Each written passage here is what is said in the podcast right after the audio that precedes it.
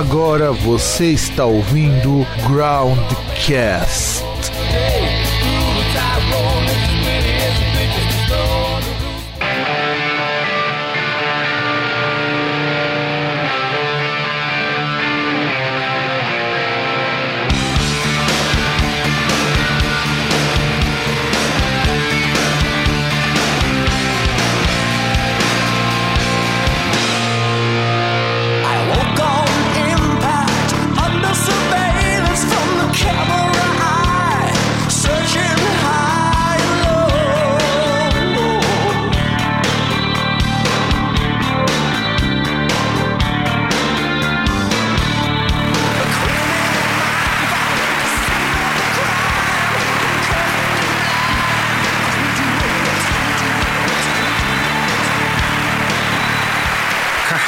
Depois de tanto tempo com idas e vindas, a gente conseguiu juntar e, e gravar, né, não, César? É, vamos ver, né? A gente ainda não. César, a sua voz desapareceu do nada agora. Como assim? É, porque tá você. Ouvindo? É, não, porque você falou e, e, e, cortou no meio, mas enfim, vamos começar essa bagaça chamada Groundcast. Eu sou o Fábio e você já sabe aqui do outro lado é o César. E vamos falar dos discos de 1988. Porque verdade isso daqui foi. Acho que desde quando nós fizemos os discos de é, 97 no ano passado, que a gente voltasse algumas décadas para falar de alguns discos, e este ano resolvi vamos tentar pegar esses discos, talvez de um programa, talvez de dois programas, não sei, vai depender de quanto que a gente vai falar de cada uma dessas coisas. E assim, eu acho que tem muita coisa legal pra gente falar desses discos. A lista é bem legal. Eu acho que o César já deve ter dado uma olhada assim por cima né, em alguns dos discos, ou deve lembrar de alguns discos, tem muita coisa bacana, né, não, César?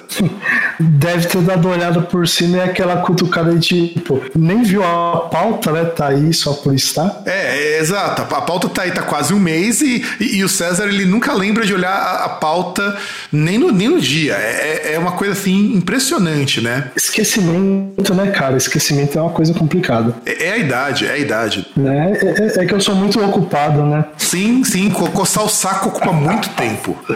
Verdade. Inclusive, depois tem que passar aquela pomadinha, porque quando começa a sangrar, tira aquela pelinha de, de tanto fazer movimentos repetitivos, aí tem que depois ir pro médico por conta de lesão por esforço repetitivo, né? Por ler Dort, né? E aí você não tem nem como processar seu empregador, porque você está trabalhando demais e, e você tem que afastar por, por tendinite, tá ligado? Pois é. Mas antes disso, eu acho que é legal pra gente falar pro nosso ouvinte, principalmente pro ouvinte que é mais novo, o que, que foi o ano de 88? Que assim como nós fizemos no programa de 98, a gente contextualizou que foi essa época e teve muita coisa, foi um ano bastante conturbado, bastante interessante. Em, primeiro lugar, vamos pegar os, os eventos, os acontecimentos relevantes e depois os acontecimentos babacas, inúteis, porque muita coisa também foi aparecer na música por conta disso. Em primeiro lugar, houve o fim da guerra do Irã com o Iraque, que esse conflito durou três anos, se eu não estou enganado. Conflito Irã-Iraque. Também houve a estreia do Fantasma da Ópera na Broadway. E foi a primeira ópera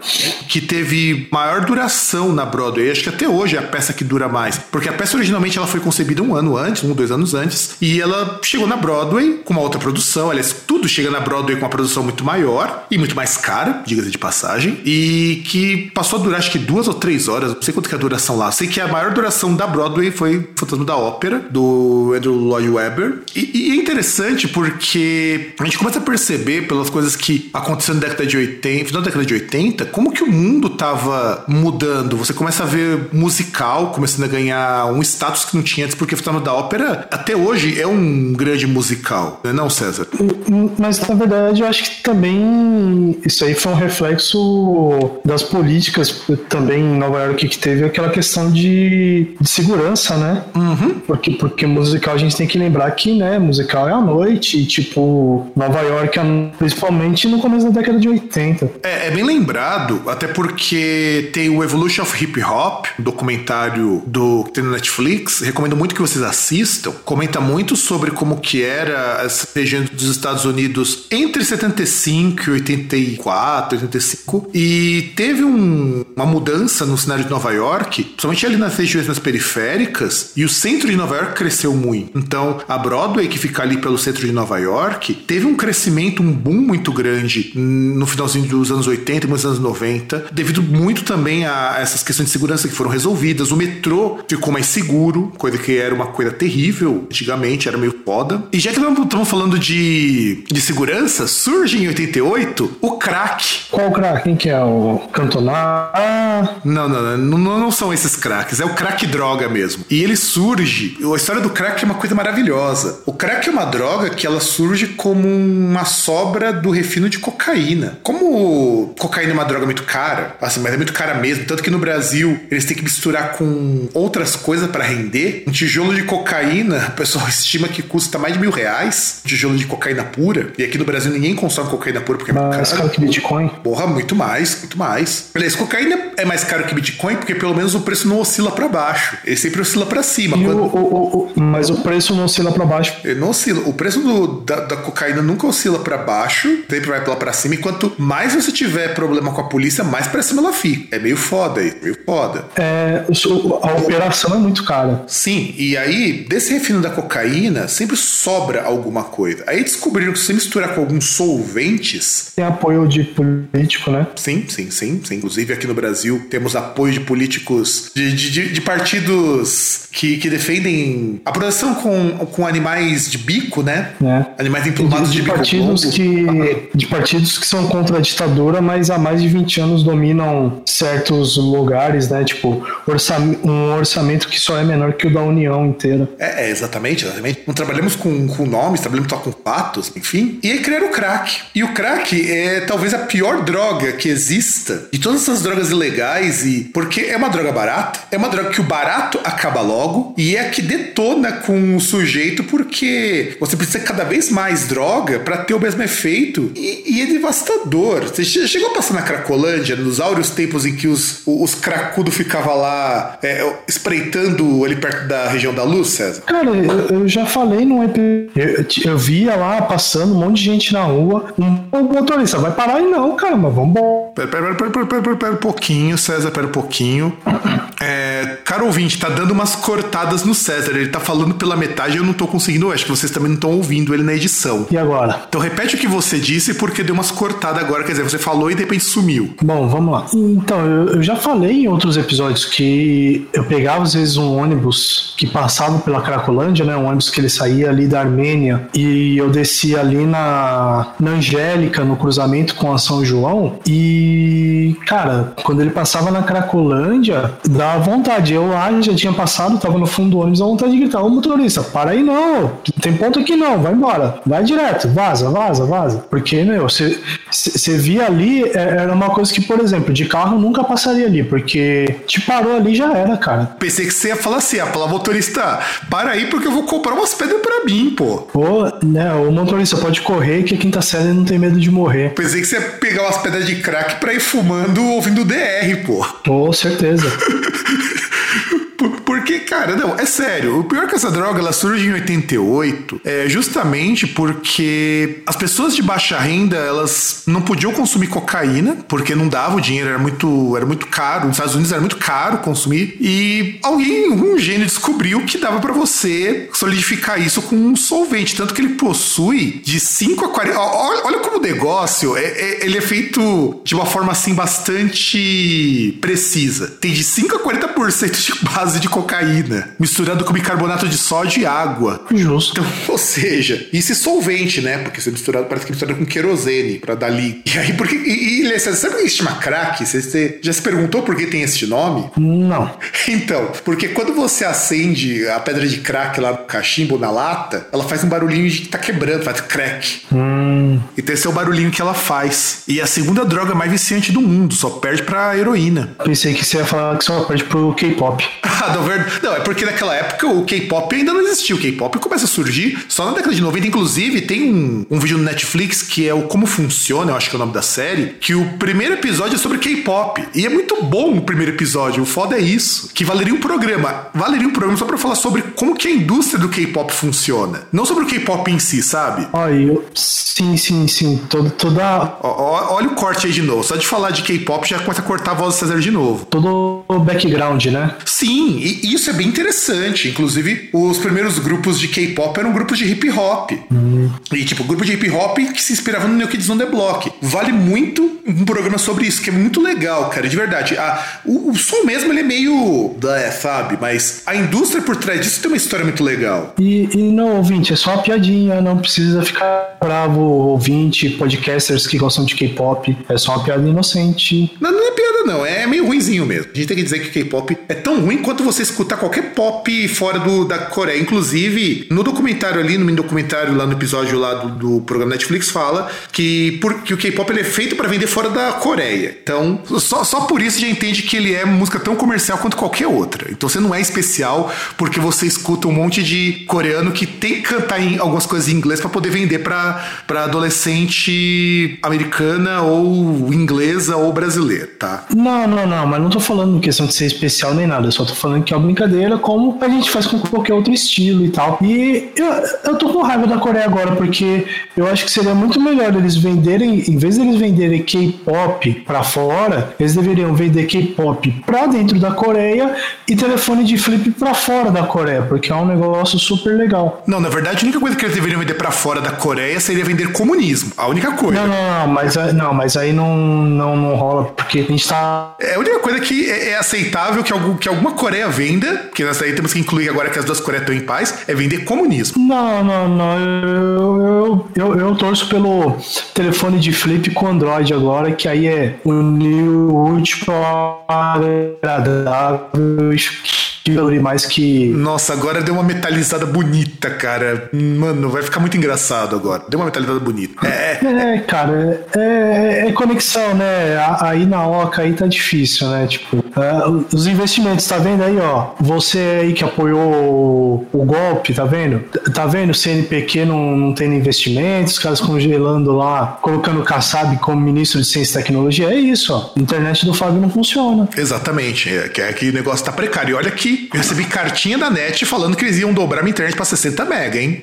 É, eu acho que eles dobraram o cabo. é verdade, é verdade. Dobraram o cabo e enfiaram na minha rede, né? Só se for, enfim. Não, eles deram aquela dobradinha no cabo, tipo mangueira, tá ligado? Que aí você tá lá, tá vindo e de repente para e tá a pessoa ali, a mangueira dobrada, tipo o desenho animado, enchendo assim de um lado. Ah, sim, sim, claro, claro. Bom, também surge o primeiro vírus de computador a infectar uma rede mundial de computadores em 88. Sim, caro ouvinte, existia internet em 88, caso os senhores não saibam. E o primeiro vírus que infectou a internet foi lançado em 88. Eu não vou lembrar o nome desse vírus, mas foi o primeiro a infectar e foi, inclusive, se eu não me engano, foi esse ataque que deu origem a uma porrada de filmes sobre hacker lá na década de 90, alguma coisa assim. E o termo vírus de computador surgiu também por causa disso, porque ele conseguia se espalhar pela rede. E você tem que lembrar que entrar na internet no final dos anos 80 era só para quem era muito bom, porque além de você ter que ter muito dinheiro, era tudo por linha de código. É. Entende? É, era foda, cara. Era foda. Você, você, era internet raiz. É, não era creme de avelã. Não era creme de avelã. Era, era, era raiz. Aí surge também, pra, pra alegria da molecada e dos jovens do, dos, dos, dos tempos seguintes, o Prozac. Ele já tinha se desenvolvido e chegou ao mercado, que também é conhecido aqui como fluoxetina, pelo nome convencional dele, o comercial é o Prozac ou fluoxetina, chamada também de droga da alegria, que garanto que, não é, que, é distribu... que, que, não é tão alegria, que, não, que não é tão alegria assim não, porque eu já tomei algumas vezes, não era, não é tão bom assim não, não recomendo. E era distribuído acho que em farmácia popular, né, ou não?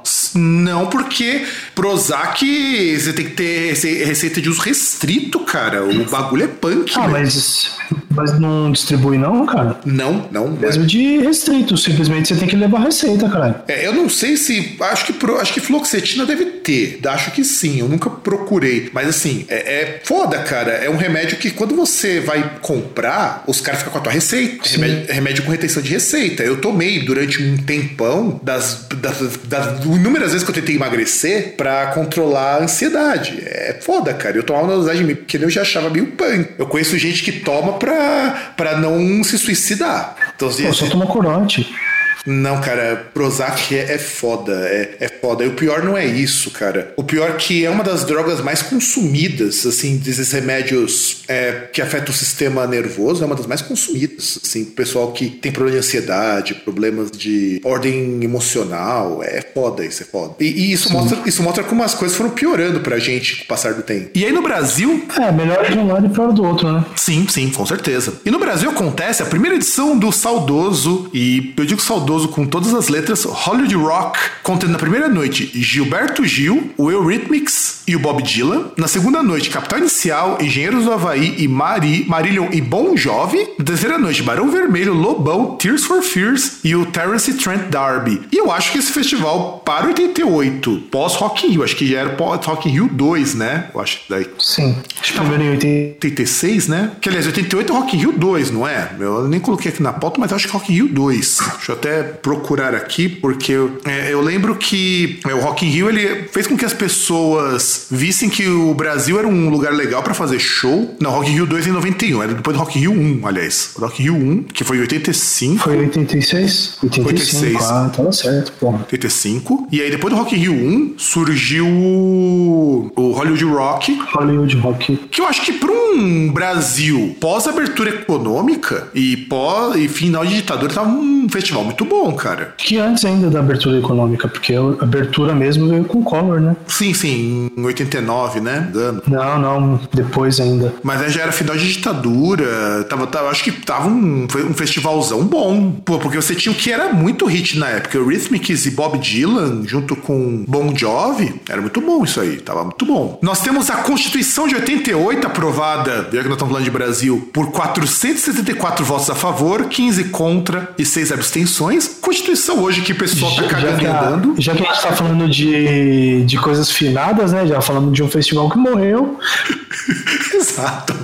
E estamos falando de coisas que não existem mais, né? né? O Ayrton Senna conquista o primeiro título mundial dele em Fórmula 1 no dia 30 de outubro. Isso é uma coisa muito importante, porque pela primeira vez o Brasil começa a aparecer em destaque na Fórmula 1 com um piloto jovem. Acho que o Ayrton Senna nessa época tinha 20 e poucos, né? era bem novo. Não, então, mas eu acho que o Piquet também ele foi campeão novo, não foi campeão velho. Foi, mas é, o Piquet, eu acho que assim, ele não teve o mesmo destaque que o Ayrton Senna tinha na época, porque a Fórmula 1 não era o que ela tinha se tornado no começo dos anos 80, sabe? É, é que o Piquet, por exemplo, se não me engano, ele é bicampeão. Sim, Bicampeão? Campeão? Acho que ele é bicampeão. O Ayrton Senna acho que foi Tipo, bicampeão ou tri também. Tricampeão. Tricampeão. Mas o Brasil começou a ganhar um destaque legal, considerando que o Brasil sempre foi muito precário em muito esporte, muita competição, e automobilismo é uma competição de gente que tem muito dinheiro, sabe? Pode você se destacar E- nisso. E olha nós, nós falando isso, tipo, sendo que já era uma época aí que o, o Brasil já ter. César repete porque cortou de novo. Então, gente, é, deu uns probleminhas técnicos, mas voltamos. Agora espero que o César não fique mais sem voz, que não fique mais pulando, metalizando, né, não, César? Silvio Santos, pare de retirar as bolas. Alguém já fez 25 pontos. Foi normal isso aí? Meio a meio, mas beleza. Cara, isso daí me lembrou de um desenho que estreou na Netflix dia 31 agora. Do um- olha como que a premissa é genial. Eu achei genial. Você precisa assistir isso daí, mesmo você sendo um cara que é contra a Netflix, porque eu sei que você é um, é um anti-hype, como você se autodenomina muitas vezes. O desenho é muito bom. Fala da história de um cara de um. É tipo uma família, sabe tipo Family Guy? O jeitão Sim. do desenho? Aí vai contar de um cara que ele era. vai começar a, a introdução assim: o cara era casado tal, com uma moça, e o filho dele sempre quis ser policial. E, o pai dele falou tava lá bem tal, tinha uma família feliz, de repente o moleque acha a arma do pai, resolve brincar com a arma, dois, o pai e a mãe estão transando e ele acerta as bolas do pai com a arma. Tipo, dá dois tiros. E, e, e, e começa assim o desenho. E, e o desenho é muito nonsense, é- é- são piadas daí pra baixo. Nossa. Eu, eu pensando que você ia falar que a premissa do desenho era o moleque que ele queria chegar lá, queria ser de- detetive, mas não, porque o pai dele falou que não, você tem que seguir o, o serviço da família que é ser despachante. Não, cara, você sabe o que é o pior desse desenho? Depois o moleque cresce, o pai se separa porque a mulher não quer mais ficar com o cara, porque o cara é machista, misógino, é, tem boca suja e tal. E o cara fala que não, porque a mulher se separou porque o cara ficou sem as bolas. Ele tá frente e tem que usando adesivos de testosterona pro cara não perder o bigode e crescer uns peitos nele. É, é, mu é muito errado esse desenho, cara. Por isso que ele é muito bom. Ele é muito errado. Altas piadas imbecis, mas assim, é, é, sabe aquele desenho estilo Beavis and Butthead, a premissa de mostrar a coisa mais escrota que você puder imaginar, justamente pra mostrar como que a americana é escrotão? É bem aqueles, hum. clichê, aqueles clichês de filme de policial dos anos 80. O, o chefe super macho, você tem, aí, você tem aquele investigador negro que. Aí, aí, aí o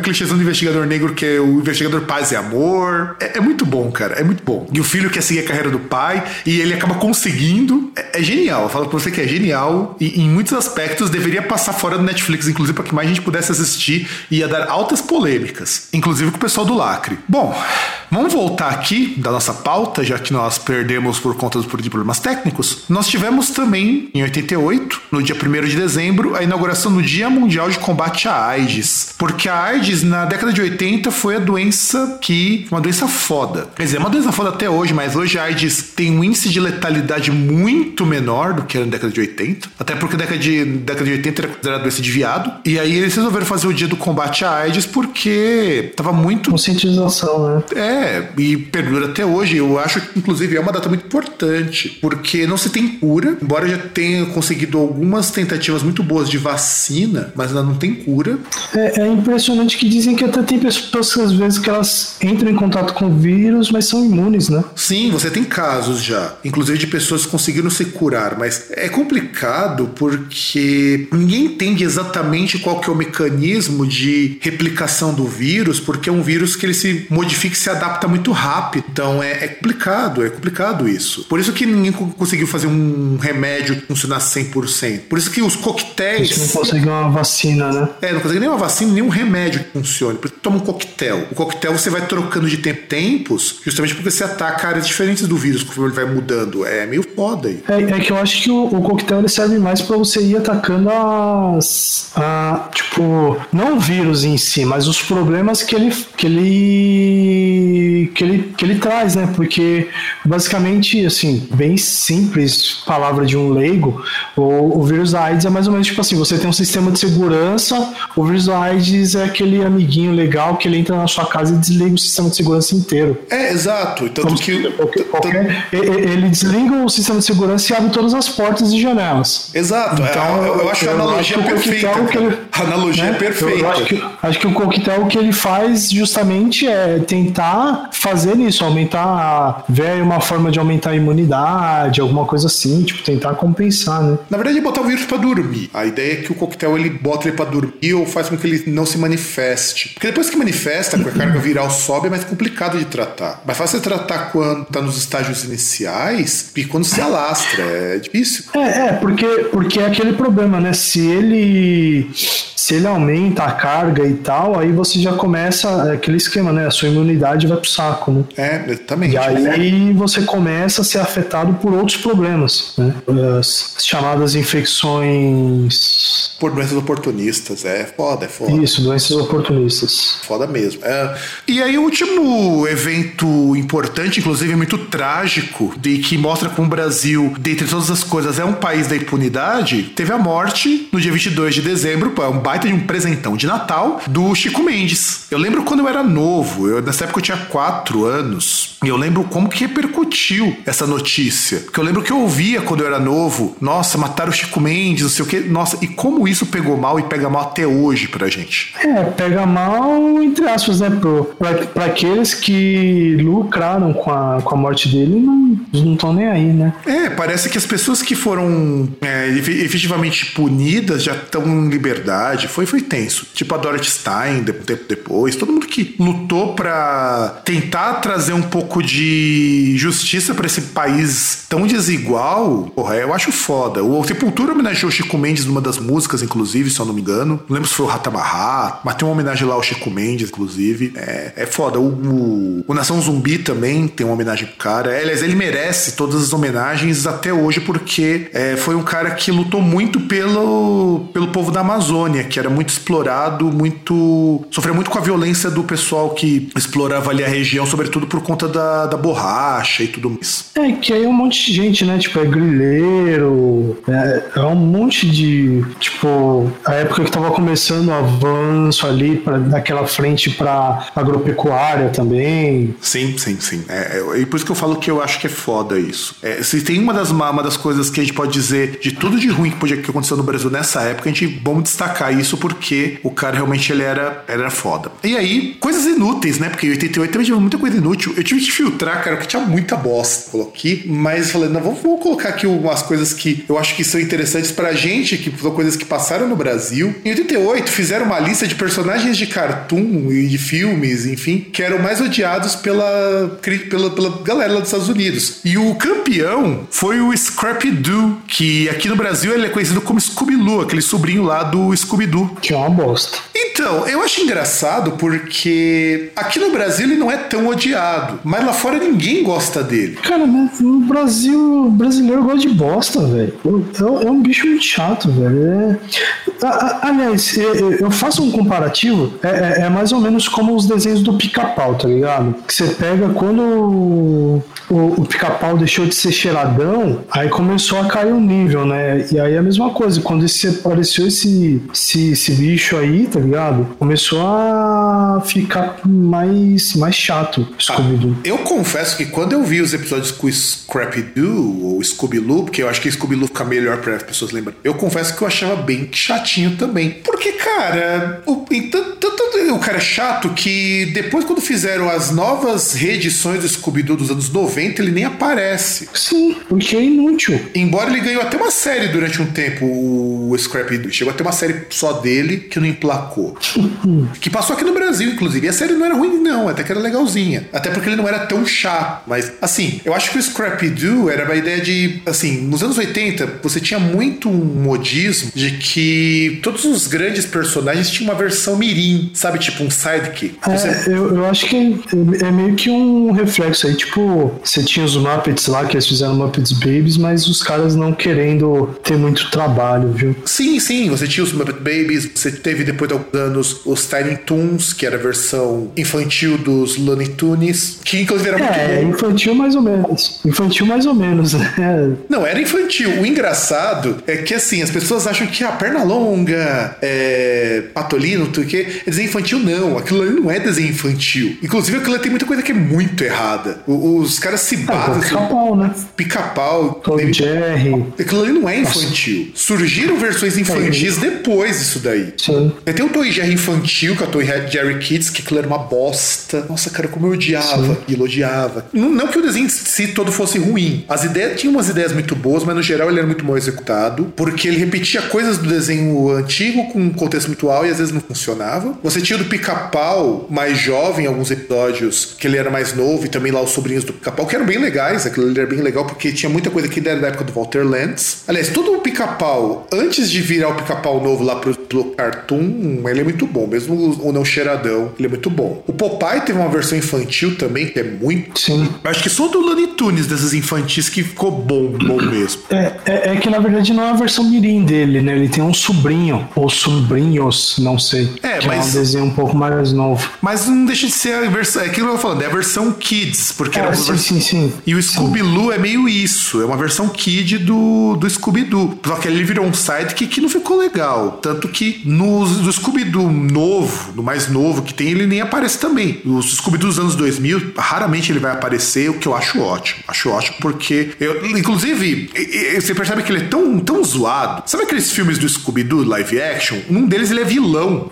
Ele é vilão, aqueles filme bosta, sabe? Que eu assisti e foi uma das coisas mais vergonhosas, porque eu me arrependi muito. Foi uma hora e pouquinho que eu gastei o tempo da minha vida assistindo aquela bosta, que o filme é muito ruim. E o Scooby-Loo, ele é vilão num desses filmes. Então já mostra por que que... Como que ele era odiado, mas enfim. Aí nesse mesmo ano foi lançado um filme que eu acho maravilhoso. Nossa, eu assisti muito quando era pequeno. Isso também não é pra criança. Who Framed Roger Rabbit, que aqui no Brasil ficou com uma cilada pra Roger Rabbit, que o nome da tradução do título ela é meio estranha, porque framed é uma gíria em inglês para enjaulado, para prisionar Sabe, sabe tipo Lula hoje? Framed é a framed mesma coisa. não seria tipo um, um bagulho tipo. Para as câmeras? Sim, também é. Não, não, não, não, não, não, não, não. Eu ia dizer tipo. Que aí eu até entendo o que, que foi a, a questão do, da tradução, que é tipo meio que o cara sofreu uma conspiração, né? Tipo. Não, não. O framed, assim. na verdade, é o seguinte: é você ir pra prisão, porque a associação com aquela grade, aquela de, a janela gradeada, sabe? O equivalente a dizer é, o sol nascer quadrado. Então, framed é meio que a associação com isso. Só que framed também é você enquadrar a pessoa na câmera. E, e esse trocadilho não, não tem como traduzir, sabe? E eu acho esse filme maravilhoso, esse filme maravilhoso, porque ele é baseado numa história real. Que a General Motors, ela. ela surgiu o boato de que ela ia comprar todas as companhias local de fabricação de carros pra acabar com o trânsito dos Estados Unidos. Como acabar com o trânsito? Não entendi. Cara, não tem de entender. Qual que é o mote do Roger Rabbit? O cara quer comprar o estúdio pra acabar com os desenhos. E é um desenho que tá comprando isso.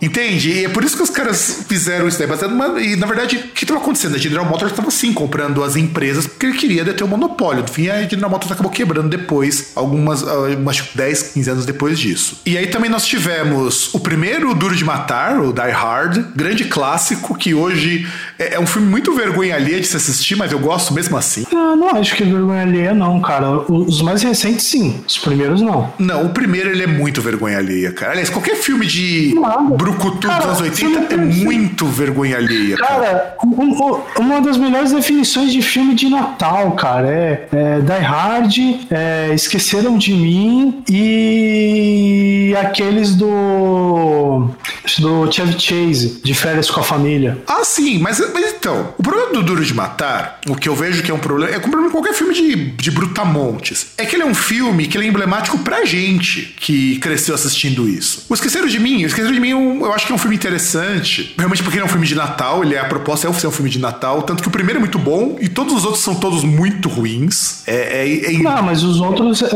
é- é que aquele negócio. O segundo, assim. Não, é- ele, ele é ruim, cara. Ele é ruim. Assim, eu gosto muito do segundo. Eu acho até a história dele muito melhor que a do primeiro. Mas é um filme que Não, hoje, não, eu então, assisto. a, a ideia dele é interessante, a, a ideia dele era interessante, mas a execução não é lá grandes coisas. Depois pra frente, até o Macaulay Culkin mesmo não quis mais participar e aí virou igual American Pie, né, cara? Os caras pra encher o cu de grana, os caras fazem é, é igual pimentinha, tá ligado? Sim, sim, sim. E o Die Hard entra muito nisso. O Die Hard é um filme que eu adoro. Poxa, eu assisti a trilogia do Die Hard direto quando eu era mais novo. Mas é um filme que dá aquela vergonha alheia de assistir. Até porque, cara, é reflexo de década de 80. É, é assim, é que nem você pegar filmes do Rambo. Exceto pelo primeiro. Esse- O primeiro do Rambo é muito bom. Todos os que vieram depois são filmes muito bons. Mas por que eu falo que o primeiro do Rambo é bom? Porque o primeiro do Rambo é completamente diferente de qualquer coisa que ele foi fazer depois. Porque era um filme que era uma puta crítica social foda. E que ninguém entendeu ainda. É, não, a ideia era criticar a guerra do Vietnã. É, é tipo a primeira tropa de Não, elite, e, sabe? E, e não só, e não só criticar a guerra do Vietnã, criticar principalmente essa, que- essa questão do, dos Estados Unidos entrarem em guerra e tal, e mandar as pessoas, que tipo assim, você manda o cara pra lá e, e volta e tipo, ah, você voltou, foda-se, pau no seu cu. Tipo, ninguém faz acompanhamento pra ver se o cara tá normal. Sim, e por isso que eu falo que o primeiro Rambo é, maravilhoso. Os depois virou galhofa. é- E o Die Hard, ele entra Não, não, os, os depois é ridículo. Os- Sim. não, não, não, não acho, acho que não compara. Não, o Die Hard entra nisso também, cara. O Die Hard, inclusive, mas só que o Die Hard primeiro já era ruim. Só que eu gosto do Die Hard pelo seguinte: eu acho que o Die Hard ele estabelece muito o que é o padrão de filme de ação dos anos 90. Os anos 90 segue muito isso. Tipo o Máquina Mortífera, sabe? É muito aquilo do que você vai ver no É, Máquina Mortífera, você vê no Die Hard. né? Sim, é muito do que você vai ver lá. É muito. É, é- é- tipo, ele pega muito daquilo que tinha nos filmes do Charles Bronson e dá uma refinada, sabe? E, e de faroeste também, né? Porque é muito, tipo, Sim, sim. o cara que ele é um. Que, tipo, ele é um herói, mas ele é, tipo, meio fora da lei. Ele não, não segue. Sim, Charles Bronson não puro. sabe. O Charles Bronson puro. Não, então, mas, mas, isso vem de antes, isso vem. Então, e o vem Charles de Bronson. western, inclusive. Sim, sim, sim. Clint Eastwood, tudo mais. Então, por isso que eu tô falando. O Die Hard, ele me estabelece um pouco isso. E, e ele desgasta-se um pouco por conta disso. Ele não tem, assim, ele não é que nem o Rambo que tinha um propósito maior, ele não é que nem o próprio Máquina Mortífera 1, que também ele é um bocado crítico. O primeiro Robocop, que é pouco antes disso, que também é maravilhoso.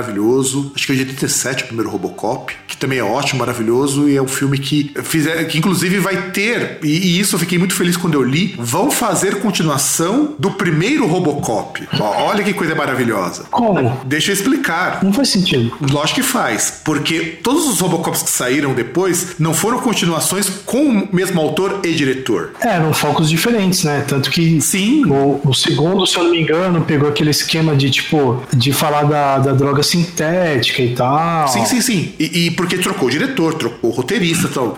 O diretor e, e escritor do primeiro Robocop falou que para acho que pro ano que vem, ou 2020, não sei exatamente, vai fazer uma continuação que vai ignorar todos os outros. E eu fiquei feliz para caralho. Mas aí é que tá, vai chamar o Padilha? Não, né? Não, ele vai Por fazer o favor. filme, é ele. Você não entendeu, César? É o cara do primeiro Robocop que vai fazer. Não, mas é o diretor ou é o roteirista? Eu Não. É isso que eu não É, entendendo. o diretor e o roteirista é o mesmo cara. Ah, tá. É o mesmo cara. É o cara que produziu, aquele cara que fez o a história e a direção do primeiro, que foi o filme que arrecadou mais, inclusive, é o cara que vai continuar o primeiro filme. Aí vai ser muito foda, cara. Porque o primeiro ele é imbatível, cara. E até hoje, descontando os efeitos especiais que são meio ruinzinhos, dá pra ver até hoje. É tipo o Exterminador do Futuro que vai continuar a partir do 2. Quem vai ignorar todos os que saíram depois do 2. Por quê? Porque virou que tá uma Cara, bosta. e, e Exterminador do Futuro, aí é uma coisa que eu acho que dá vergonha alheia assistir, cara. Um pouquinho, sim, eu concordo. Eu gosto muito do 2, mais até do que do 1. Um, mas tem algumas coisas ali que falham um pouquinho. Eu gosto muito do 2. O 2 ele é sensacional em termos de filme. Mas você percebe que ele tá um pouco desgastado. Mas é porque o Exterminador do Futuro ele se baseia muito naquelas coisas que eram muito em voga, que era coisa do fim do mundo, sabe? E depois que passou os anos 2000, isso aí perdeu um pouco de força. É, é que aquele esquema de fria, tal, todo aquele contexto, né? Sim, sim, sim. É igual várias obras aí, se pegar, tipo, pra citar outra mídia, o Hokuto no Ken, ah, Mad Max e Sim, outras sim. coisas do tipo. Sim, sim, sim. E aí, pra finalizar, antes de nós falarmos de mortes e de algumas outras coisas, agora pra gente poder entrar na música, é, pela primeira vez o CD supera a venda de vinil em 88. Então agora o CD já estava consolidado como uma mídia de massa. Isso, isso acontece, e aí a gente tem que fazer uma análise mercadológica, porque o CD, quando ele começa a entrar pro público lá para meados dos anos 80, você tem muito vinil ainda sendo prensado, tem muito, muito cassete sendo é, prens- é, distribuído, e até que você consiga todo mundo relance os discos em CD, demora muito tempo. Só em 88 que todos esses discos vão ser relançados em CD. Você vai ter bandas que vão lançar direto em CD. E aí agora CD vende mais do que vinil. E aí você começa meio que o declínio do comércio de vinil que se estabelece depois nos anos 90. Aqui em casa, por exemplo, meu primeiro CD apareceu em 93, por exemplo, pra você ter uma ideia. Então, cinco anos depois, chegou o primeiro CD aqui em casa. E na tua casa, quando que chegou o primeiro CD, César? Cara, não lembro. Mas década de 90 mesmo. Acho É. 97, sei lá. Porque já tinha CD no Brasil na- nos anos 80, mas era muito caro. E mesmo o aparelho de CD era muito caro, porque pouca gente tinha. Tipo vídeo de cassete, sabe? Era muito, muito, muito caro. Bom, e tivemos algumas mortes. Poucas mortes pra nós relevantes, porque o engraçado é que as grandes mortes pra nós começam mesmo a partir dos anos 2000. Isso que é meio foda. Vamos lá. Morre a Nikua, que é a Krista Pafgen, que era a moça que gravou lá com o Velvet Underground, o primeiro disco Velvet Underground é Nico. E ela, assim, saiu até uma matéria na Vice esses dias falando da trajetória dela, que ela era uma das moças que saía com Andy Warhol e, e ela só foi colocada no Velvet Underground porque o, o, o Andy Warhol bancava a banda e falou: Ó, vocês vão colocar minha mina aqui na banda porque eu banco vocês. E aí os caras foram tão filhos da puta, falaram: é, beleza, então vou lá, Velvet Underground é Nico, pra dizer que ela não fazia parte da banda. Os, os caras foram filhos da puta, não, uai.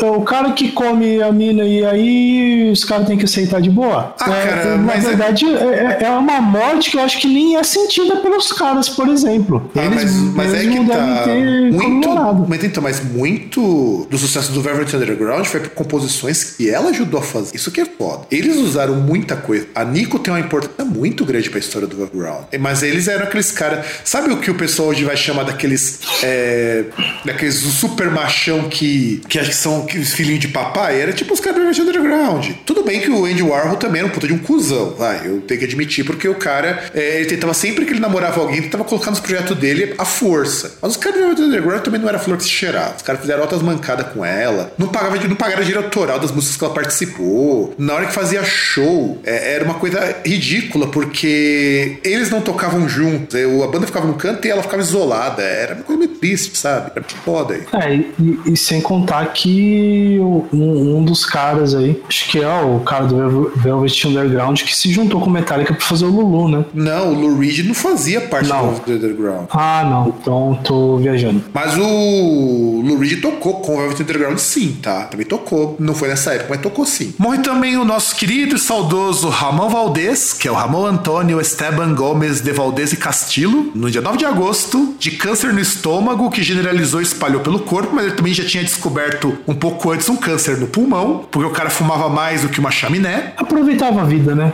Aproveitava a vida e muito bem, inclusive. O Jean-Michel, Jean-Michel Basquiat, que morreu de overdose de heroína. Aliás, esqueci de falar como que a Nico morreu, né? A Nico morreu ela, quando ela tava andando de bicicleta e ela teve uma parada cardíaca e bateu a cabeça na guia. Ixi. É, cara, eu, quando eu li isso aí, eu falei, caralho, mano, como assim? A moça andando de bicicleta deu uma parada e bateu a cabeça na guia. Eu achei foda. E, e, e como você voltou aí na Nico, só queria falar uma coisa. O Lou Reed, ele tava na banda nessa época aí. Ah, o então Velvet tá... Underground e Nico. Ah, dá pra explicar então que a filha da putagem do. E o Lulu, porque o Lou Reed também era meio filho da puta, como músico, como pessoa e algum sei O cara fez o Lulu, né, cara? O cara fez o Lulu. Então, é, é, é o nível de ser filho do cara, é esse. É, o Lulu não posso nem dizer que ele é tão, tão ruim, porque não é um disco do Metallica, é um disco do Lou Reed. O pessoal confunde as coisas. E o Lou Reed fez o Metal Machine Music, que é um puta de um disco. E eu, ele é perdoado por causa desse disco. O resto é dispensado. Bom, aí tem o Jean-Michel Basquiat, que ele era um grafiteiro muito conhecido. O pessoal que, que mexe com artes conhece muito ele, mas ele também teve um, por um tempo uma banda com o David Bowie. Então ele trabalhou num grupo com o David Bowie durante um tempinho, gravou um disco, inclusive. E ele, ele é homenageado pelo Vermont Hyde, do Living Color, pelo Jay-Z, pelo Lil Wayne, porque ele foi um artista negro de grande expressão, um dos, assim, um dos primeiros grandes artistas negros, uma puta formação, o cara estudou arte pra caralho, ele era, tinha prêmio, onde ele fazia grafite o pessoal só tava chupar a piroca dele, sabe, o cara era foda. Ah, mas aí tinha o David Bowie. É, também, mas eu, mas eu acho que era mais, era mais provável que fez o contrário, viu? Lembre-se que quando teve David Bowie e Mick Jagger, o Mick Jagger que foi o passivo. Ah, não sei, cara, isso aí, quem fez, quem não fez, não, não tem diferença. Daqui a pouco vamos chegar naquele ponto das pessoas que dizem, não, mas eu não sou viado porque eu só como. Não, eu não tô falando que ele não é viado, tô falando não, que muito provavelmente não, vamos, Vamos por aí. Até porque o David Bowie, ele. ele o David Bowie, ele comia todo mundo. Inclusive, tinha até um grupo, um antigo, uma antiga comunidade no, do Orkut que falava o seguinte: David Bowie já comeu todo mundo que eu queria comer. Era só isso. Então acho David que. David Bowie era um, um aprendiz de ser gay. É, eu, não, na verdade, ele era o avatar, né? Ele incorporava ser gay, enquanto o ser gay tava aqui no Brasil, aproveitando a vida, ele incorporava isso aí lá na Inglaterra. Mas... Aí o Charles Adams, no dia 29 de setembro, morreu de ataque cardíaco também. E o Charles Adams, ele é conhecido, e, e isso que eu achei sensacional, porque ele é o criador dos quadrinhos que deram origem à família Adams. E aí, aí você entende de onde que vem o nome Adams, né? O sobrenome do cara. Porque não, na verdade não existia o quadrinho Família Adams. The Family Adams é, é um quadrinho que aparece numa revista específica lá e virou uma série e tal, lá. E depois da morte do cara virou uma série em preto e branco e é bem ruimzinho, cara. Já chegou a assistir o primeiro Família Adams? Cara, eu lembro da Família Monstro, cara. Então, porque Família Monstro ele é antes do Família Adams, incrível. A Família Adams foi. Virou... Sim, justamente, era o que eu ia falar, né? Que, que Família Adams parece muito chupinhado da Família Monstro. Porque. É que aí é aquele Sim. negócio, né? De, de chegar e falar, pô, eu vou copiar seu trabalho aqui, beleza? Beleza, só não faz igual. Aí o cara ele tira o tropeço e põe o Gomes, tá ligado? É. Então, o que acontece tipo... é o tipo, seguinte: no... os caras queriam uma série tipo The Monster, porque o The Monster fazia muito sucesso. Eu vi, eu lembro que tinha um documentário no History. Logo quando o History fazia documentários de história e não sobre ETs e coisas do tipo, tinha um documentário sobre The Monsters, né? A família Adams ela surge porque uma emissora concorrente precisava de uma série parecida. Então procuraram os quadrinhos do Charles Adams, que era um quadrinho bem underground, viam que fazia um sucesso relativo lá no meio underground, falaram: você quer uma grana pra gente produzir uma série? E o cara topou pra poder usar os personagens e virou uma série muito parecida com The Monsters, só que, assim, ela não era tão esculachada. O The Monsters é legal até, cara, mas é um humor bem anos 60. Assim, não é tão fácil de Sim. entender muita coisa, mas é bem legal. Eu assisti uns episódios do The Monsters e achava bem legal. É tipo quando você pega pra assistir os primeiros, os, o Vila Sésamo antigo, sabe? Aí já não vi, não conheço. Eu vi alguns episódios, assim, é bem legal, mas você sente aquele, aquela coisa da década de 60, mas enfim. E o Roy Orbison, que também morreu no dia 6 de dezembro de ataque cardíaco. Bom, bandas que foram formadas em 88 e agora se prepara porque a lista é grande. Coisas que foram muito importantes na década de 90. É, vamos lá, tem o Analcant, que hoje também não existe mais, Armageddon Didos, Azray, o Badlands, Benediction, uma boa banda de death metal, inclusive, Big God 20, Bloodhound Gang. Eu lembro muito do Bloodhound Gang daquele clipe dos caras vestidos de cachorro. E, e o pior é que assim. Não, eu... macaco. Macaco, é, desculpa, vestido de macaco. De macaco. E sabe o que é o pior? Aquela música achava mó bosta, mas eu peguei pra escutar um tempo atrás, não sei porquê, umas músicas fora daquilo ali. O Bloodhound Gang tem uma banda muito boa. Pena que as músicas que divulgavam na MTV eram as músicas mais bosta deles. Porque eles têm um hypezão meio é, experimental, verdade, sabe? Cara, é, é, é, que é aquele esquema, né? Ah, eles iam mais pelo videoclipe. E, e, era o videoclipe que, assim, eram os caras vestidos de macaco jogando bosta um no outro, né? Porque eles lembram muito o Divo, o, jeitão do, da música deles fora dos clipes, sabe? Se bem que até a música do clipe lembra um pouco de. Mas enfim. É... Não sei, cara. Eu acho que o Divo, ele, é, ele, ele até é feito para parecer muito mais artificial. O Bloodhound Gang, não. Ele parece ter um pouco mais de swing, tá ligado? Sim, sim, isso eu concordo. É, não, na verdade, o, o Divo é feito pra parecer muita coisa, inclusive. E saiu também um artigo esses, esses tempos falando por que o Divo é uma banda muito mal compreendida. E eu concordo, porque eu demorei muito tempo pra entender o Divo, cara. Eu fui escutar Divo a primeira vez, eu confesso que eu achei muito estranho. E olha que sou eu que estou falando achar uma banda estranha. O Blur surgiu nessa época, o que eu acho muito estranho, porque o Blur tem muito cara de banda de anos 90, sabe? Ah, mas é, é, é questão porque assim, o, o Blur em si, ele deu uma, uma mudada gigantesca, né? De quando ele surgiu, que ele até teve relativo sucesso, para depois quando a gente conheceu lá com Song 2, né? Sim, eu, eu lembro quando eu escutei umas músicas antigas do Blur, é muito diferente. É bem aquela onda do começo do rock alternativo, depois eles mudam. Ele, depois também do Song 2 ele mudou bastante, foi uma música bem. bem... Não, eu, eu acho que parecia rock alternativo com Song 2. Quando, quando eles surgiram, eu acho que o, algo próximo que tinha aparecido era New Order. Não, sim, existiam umas coisas mais eletrônicas Order, também. Cara. Mas é, porque depois do Song 2 eles viram. Boys and Girls, cara. Ah, verdade, verdade. Boys and Girls é, é, é, uma, é, uma, é praticamente uma música do New Order. Só é, não é. É, concordo, concordo, isso eu concordo. Aí surgiu Boys to Men, que também é uma outra banda com muito cara de anos, de, anos 90. Boys to Men. Lembro quando eu isso daí, eu achava uma. Cara, era, era, era muito música de menininha da época dos anos 90. Boys to Burzum surge nessa época, essa coisa. Cannibal Corpse, inclusive porque é o primeiro disco de 89. Crash Test Dummies, que nós comentamos num programa, acho que de 98. Uhum. Cypress Hill surge nessa época. E, cara, eu achava que Cypress Hill era mais antigo, sabe? Eu achava que era bem mais antigo Cypress Hill. Deftones, também é outra banda com cara de anos 90. Dismember, puta banda de death metal. I Hate God, que vai fazer choque no Brasil em outubro, inclusive. Future Sound of London, que para mim era muito mais novo. Future Sound of London. God Flash, que é a banda que do cara quando ele saiu lá do Napalm Death. Integrity, que é uma puta banda de punk que fez um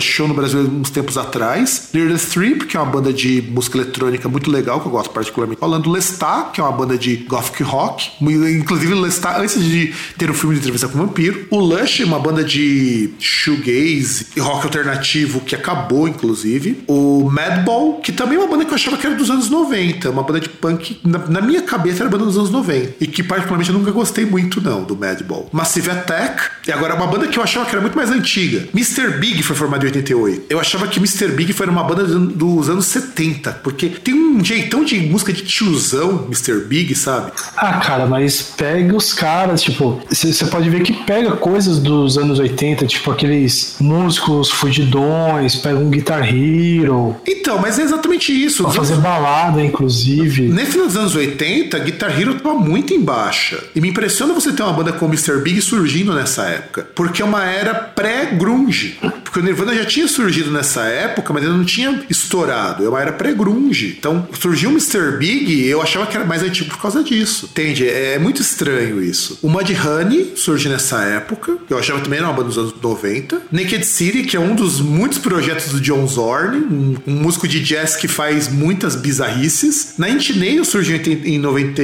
88, porque em 89 ele lança o primeiro disco. Nosferatu, banda de gothic rock que lança o primeiro disco nos 90. Opera Nonus, Opera Opera Nine, que também lança o primeiro disco nos anos 90. Paradise Lost, que também lança o primeiro disco nos anos 90. Pugent State, que a banda também já acabou. Racionais MCs, surge em 88, que nós já comentamos no programa sobre o Sobrevivendo no Inferno. O Ride, que é um dos primeiros grupos de shoegaze. O e agora vem a banda mais surpreendente, que nasceu em 88. Que é o Slipknot. Porque é uma banda que parece banda de 2000. Nem, de, nem da década de 90, é já do fim. É, cara, na minha cabeça, o Slipknot já surgiu, sei lá, pra 96, 95, sabe? Porque o primeiro disco deles, acho que é de 96, 97, o primeiro disco do Slipknot. E não tem cara mesmo de banda dos anos 80. Tem muito cara de, de banda bem mais pra frente. Porque eles estouraram nos anos 2000, mas o, eu lembro que o primeiro disco que eu escutei do Slipknot, acho que eu escutei em 98, que, ó, porque o primeiro disco deles Olha que coisa surpreendente. O primeiro disco deles foi lançado em 1997, o Made, Feed, Kill and Repeat, que é inclusive uma demo. E o primeiro disco oficial é de 99. Então quer dizer, eles levaram 11 anos para lançar um primeiro disco, sabe? É, é banda que tem, levou 11 anos e tem muito cara de, de banda dos anos 2000. Aliás, a gente até pode dizer, Slipknot é a cara de banda dos anos 2000, sem sombra de dúvida, porque muita coisa de anos 2000 se baseia em Slipknot. E sabe o que é estranho? Os caras falar que se influencia por Sepultura. Sabe? É engraçado, porque são quase ah, da mesma época. O Sepultura é pouca coisa mais velho que eles. Você vê a parte de percussão, eu acho que faz muito sentido. Faz, mas você percebe que, mas você percebe que o Sepultura, tipo, é o quê? Quatro anos mais velho só? Acho que é, verdade. Não, mas é, mas é que tá. O, o Sepultura é quatro anos mais velho, só que em relação à discografia, ele já é praticamente uma banda consolidada quando eles lançaram o primeiro disco. Sim, mas é isso que eu tô falando. já tinha uns três. Então, isso, mas é isso que eu tô falando. Eu acho muito engraçado isso. Porque eles dizem influenciados pelo Sepultura, mas eles já surgiram no meio do, do rolê, sabe? Meio que as bandas estavam surgindo mais ou menos na mesma época. É muito engraçado. Então dá pra dizer que eles acompanharam muito a evolução dessas bandas, ao mesmo tempo que eles surgiram junto com elas. É bem engraçado. Uhum. Tem o, Sleep, o Smashing Pumpkins, que surge nessa época. Pra mim, o Smashing Pumpkins era um pouquinho mais velho. Não sei por que eu achava que eles eram um pouquinho mais velhos. O Spin Doctors, que puta bandazinha medíocre, cara. Anos 90, esses caras tocavam direto em rádio. Nossa, eu odiava Spin Doctors, cara. Muito, muito. O Sublime, que também é uma banda que tem muito cara de anos 2000. E eu não gostava de Sublime nem. Sublime pra Sublime, que aí, que, que, inclusive acabou na década de 90 mesmo, né? É, exato, exato. E o Team Machine, que é uma das bandas do David Bowie. Então isso da época e acabou por aí também. Mas aí só uma coisa. É, muito disso que de falar, tipo, poxa, mas são bandas que parecem muito mais novas, também por aquele ponto que são muitas bandas aí que chegaram pra gente por MTV. Sim. sim. Então, assim, chegaram pra gente tardiamente. Por isso que elas parecem ter essa, essa vibe aí, essa cara de anos 90. Sim. Porque foi realmente quando elas chegaram pra gente e elas chegaram, muitas aí chegaram lançando tendência, né? Sim, sim, eu concordo. E aí, bandas que acabaram, né? Porque bandas que acabaram nessa época, e aí nós temos umas surpresas muito boas. O The Bolshoi, que é uma banda de post-punk do começo, da, do começo dos anos 70, acaba aqui. O The Cars também, uma banda dessa época, do começo dos 70, 80, 70, começo dos anos 80. O Exciter, que é uma banda que vem e vai. Puta, Exciter é uma banda que, inclusive, fez até cover de Judas. Ele participa daquele tributo ao Judas Priest e acaba nessa época. Que, curiosamente, é a época que lançam aquele tributo ao Judas Priest, que tem lá o Halloween fazendo Electric Eye. Aliás, The Exciter é uma música do Judas Priest. Uhum. O Inca Babies, que é outra, outro grupo de pós-punk. Agora, Green Reaper, cara, Green Reaper, eu falo que é uma das bandas mais injustiçadas do metal, porque tudo que você vê desses clichês de power metal, quem, quem pegou muito foi o Green Reaper, principalmente com aquele Fear No Evil. E é uma banda que lançou dois discos nos anos 80 e acabou. E ninguém lembra deles. Olha que maravilha. O Jag Panzer, que vem em volta também, o Jag Panzer, que é uma artista bem mais ou menos. O Mercenárias, que está de volta agora. Puta banda de punk brasileira, muito legal. Eu gosto muito de Mercenárias. O Plasmatics, que acabou depois que a vocalista morreu, né? Acho que dava. O SPK, que acabou porque acho que os caras viram que tava dando dinheiro. O Super Tramp, cara, o Super Tramp pra mim era uma banda que tinha durado muito mais tempo que isso. Que, que tem muito aquela cara de rock tiozão, sabe? Não sei se você curte Super Tramp, eu acho Super Tramp muito chato. Cara, vou lembrar uma ou outra música, então. Mas todo mundo é, só lembra é, uma outra é, música deles, exatamente por isso. É. Você percebe como ele é chato, porque você não lembra mais do que uma ou duas músicas. Ah, mas depende, por exemplo, eu lembro uma ou outra música do B-52s e eu acho muito melhor do que Super Tramp. Ah, mas, cara, B-52 é uma, é uma banda que eles mereciam um programa só pra falar do pessoal que compôs B-52, porque tem muita história em cima, inclusive do pessoal que eles fizeram depois. É uma puta de uma banda, tem uma puta de uma referência até na cultura pop. Você tem muita influência, muita referência lá, também o Groove in the Heart, aquelas coisas bem mais interessantes. Agora, surpresa do dia. Twisted Sisters acaba nessa época. Tá vendo? Um, um ano de grandes perdas. E o Twisted Sisters, depois, eles vão tendo revivals ao longo do tempo. Até que o último revival. Aliás, ele, e o Twisted Sisters ele acaba porque um dos integrantes morre nesse meio do processo. Acho que Não, mas eu acho que morreu depois, né? Sim, sim, mas um dos integrantes chega a morrer num dos desses revivals e aí a banda acaba de vez. Tanto que o último show, a última vez que eles voltaram foi em 2016, num, num Monsters of Rock que eles tentaram refazer aqui no Brasil. Acho que foi o JJ Orreda que morreu? Não, não lembro. Então, porque o, o, inclusive a última formação foi de 2003 até 2016, que passou aqui pelo Brasil no Monsters of Rock. É, quem morreu foi o AJ Perrow, que foi baterista. Ah. É, foi, eu falei, foi o baterista mesmo que morreu. Sim. O JJ, o JJ French, ele continua aqui, foi um dos vocalistas, um dos backing vocals, aliás. E a formação mais clássica que se manteve até 2015, depois que o cara morreu, AJ Perrow, que, que infelizmente ele acaba é, vindo a falecer quando ele tava no meio da turnê. E esse cara tocou até com o Blaze Bailey. Veja só coisa. Esse baterista ele era muito bom, porque ele tocou com o Blaze Bailey, tocou com o Adrenaline Mob. E, e ele morreu porque foi naquele acidente que a gente falou, sabe? Lembra que a gente falou do acidente do Adrenaline Mob? Que teve lá que, que geral tinha se acidentado, tinha corrido um monte de problema tudo mais? Foi ele que morreu. E aí a banda, eu, foi aí que o Sisters acabou. Você vê que bosta, né? Aí encerrou de vez o Twisted Sisters e, e, assim acaba uma banda que, que olha, não sei se hoje o Twisted conseguiria continuar, porque é uma banda que vive de retornos daquilo que eles fizeram no, no meio dos anos 80. Porque a banda acabou e o Dee Snyder era solos, foram com outras bandas, mais. É, e, e, também os caras foram lançar coisas, era tipo disco de Natal, é, eles nem tiveram lá muitos lançamentos é, depois. É, só o Dee Snyder mesmo que tinha um trabalho solo mais consistente. Sim. O Ultravox, que era uma banda muito famosa nos anos 80, lá naquela época do começo do. Começo não,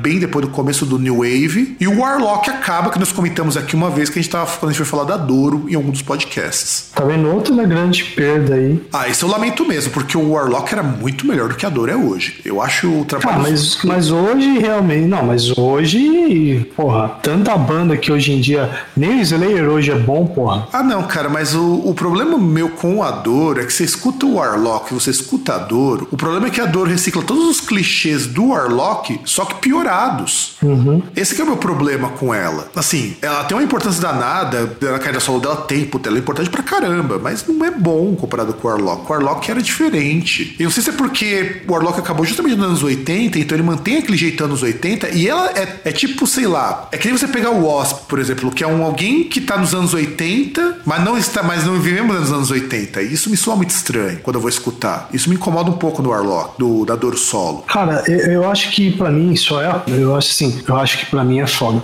É, eu acho que só é a prova de que ter um relacionamento com o Dave Mustaine causa danos cerebrais. Com certeza. Vídeo Mark Friedman. Não sei do Mark Friedman. O Mark Friedman hoje é uma pessoa que, muito, muito alterada, teve que fazer recuperação em outro país para poder voltar a ser gente. É só o que eu tenho a dizer. E hoje vive, e hoje vive feliz. Sim, e inclusive faz música para anime. Bom, vamos falar de alguns discos. Vamos tentar, até porque não tem tantos discos assim, mas a gente já falou de muita coisa nesse começo. Até, até, provavelmente esse programa vai também ter duas partes, uma parte mais para comentar também dos discos que faltarem. Vamos lá. Janeirão, nós começamos com Megadeth com So Far So Good So What. E esse é o terceiro disco do Megadeth que contém o cover de Anarchy in the UK do Sex Pistols. Aliás, essa é da época que o Dave Mustaine ainda era um Zé Droguinha, que bebia pra caralho. Hum. E era a época que o Dave é, Mustaine... Era da época que o... Era da época que as covers eram o ponto baixo do disco, né? É, exato. Que fazer cover não era o principal. Inclusive, era a época que o Dave Mustaine brigava com todo mundo porque estava drogado. Não porque ele era chato mesmo. Inclusive, quando eles lançaram esse disco, a banda acabou. Tipo, daqui a banda acabou. Dave Mustaine mandou todo mundo embora. Sim. Sabe? É, é muito surreal. E, e, é um disco muito bom até. Tipo, não é o, o auge do Megadeth, mas, pô, você tem Set the World Afire, que é uma puta de uma música. Eu acho uma puta de uma música. Eu sei que tem gente que gosta muito do In Darkest Hour, que é uma música, eu acho que é muito intensa, In Darkest Hour. Tem alguma música desse disco que você gosta mais? Cara, ele não é meu favorito, mas é, é um discão. Tipo, eu não consigo, assim, apontar uma. Tipo, Honking Mouth é boa, sabe? E, e, as músicas são bem diferentes, tá ligado? Sim, sim. Aliás, eu acho que ele é até muito diferente do que o Megadeth foi fazer depois no Rust in Peace, em 1990. Sim, sim. Porque aqui ainda era uma banda bem trash metal. Você começa a perceber a partir do Rust in Peace que eles começam a perder um pouco desse trash metal. Que é, porque, se não me engano, é a partir do Rust in Peace que começa também eles darem uma valorizada um pouco mais na, na melodia. Aqui ainda era uma coisa meio próxima do Metallica, sabe? E você ainda tinha o Dave Ellefson tocando baixo na época. É, não sei se era tão próximo do Metallica, porque eu, assim, boa parte, assim, até muito que o, o Megadeth e o Metallica tinham essa diferença que o Metallica sempre parecia ser uma coisa mais refinada. O Megadeth era bem mais direto, mais cru. Sim, sim, sim, isso é verdade. Não, não é que na verdade ele é mais refinado. Eu acho que a gente tem que entender que o processo do Metallica do Megadeth é um processo engraçado. O Megadeth no começo, até o Euthanasia, era uma banda que era o thrash metal mais, mais mal acabado, porque o Dave Mustaine vivia drogadão. Então era o que eles conseguiam fazer. E o Metallica era uma banda que foi se refinando com o tempo, porque os caras começaram a ter dinheiro e aprender a tocar. Depois, o Megadeth começou a ficar muito parecido em termos de proposta com Metallica. Falou proposta, em termos de som. Porque, de repente, o Metallica começou a ficar muito refinado, tanto que por isso que você chega no Load, e o Megadeth fica muito refinado, por isso que você chega no Euthanasia. E aí você fica com duas bandas de heavy metal aí. Só que aí o Metallica resolve experimentar um pouco mais. Começa a ir pro rock alternativo, começa a ir pro para outras country. áreas, pro country e tudo mais. E o, e o Mustaine, depois que ele vira menino de Jesus, fica super conservador no som e mantém a mesma linha o tempo todo. Por isso que você vai chegar no Risk, que é um, um disco ruim. Porque aí depois ele tenta inovar no Risk, vai jogar toda a culpa no Martin Friedman, do disco ser ruim. Porque o Dave Mustaine tem muito dessa. É, assim. não, não só no Martin Friedman, né? Porque, porque basicamente o, o, que ele falava era que todo mundo da banda tinha culpa, que tipo, até parafraseando ele, ele falou que o problema do Megadeth é que o Megadeth sempre, ou pelo menos nos bons momentos, ele era uma ditadura onde só ele mandava e que aí quando ele foi tornar o negócio uma democracia, ouvir todo mundo, saiu o Risk. Só que o Risk é um disco que é quase inteirinho composto pelo Dave Mustaine, então não faz o menor sentido. Aí foi a época que o Martin Friedman deu um foda-se pra ele foi, foi morar no Japão e continuou o projeto dele do Cacophony, que já, tava, já existia há um tempo. E aí ele ficou por lá, começou a andar com o pessoal do J-Rock da vida e tá feliz por lá. Praticamente, ele é praticamente um japonês honorário e, e come mulher pra caralho. É, que o Cacophony também, ele meio que morreu depois que o Esqueci o nome do outro rapaz lá, o Jason Becker, né? É. Que ele teve aquele problema degenerativo lá, né? O que eu acho uma pena, cara, porque é um puta de um músico, Jason Becker. É foda. E eu acho. E, e esse disco do So Far So Good So What é, é, meio que o Dave Mustaine também naquela fase que ele era mais revoltadinho, sabe? Que ele queria. Porque assim, o Dave Mustaine é muito engraçado, porque ele sai do Megadeth, do Metallica prometendo uma banda melhor que o Metallica. E aí eu vou pra parafrasear o senhor meu irmão, que eu estou esperando até hoje o Megadeth superar o Metallica. E o Dave Mustaine sabe que ele nunca, nunca conseguiu fazer isso. É só isso. É, só isso. É, né? Não, sendo bem franco, cara, Megadeth tem momentos que tá muito melhor que o Metallica. Quando ele lança o Euthanasia, ele tá muito melhor do que o Metallica na mesma época. Mas jamais o Megadeth vai ser superior ao Metallica em nada. Nem influenciar a banda. O, o Megadeth conseguiu influenciar como o Metallica influencia até hoje. É, porque aquele esquema, né? Se você for comparar aí na época, se eu não me engano, o mais próximo que tem aí. Aliás, não, mais próximo não, eu já ia falar uma grande merda.